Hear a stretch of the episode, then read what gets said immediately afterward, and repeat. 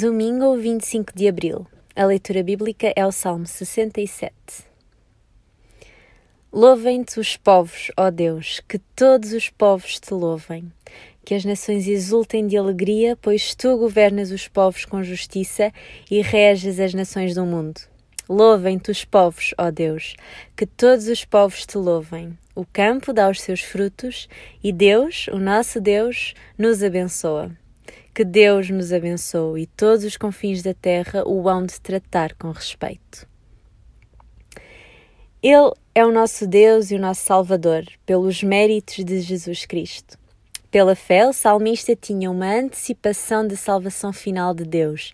Ele acreditou no prometido Cordeiro de Deus e por isso exorta o povo a elevar o seu cântico de louvor por causa desta promessa maravilhosa.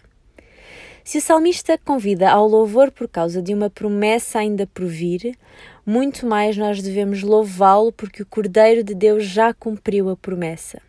Por quatro vezes nesta leitura somos exortados ao louvor.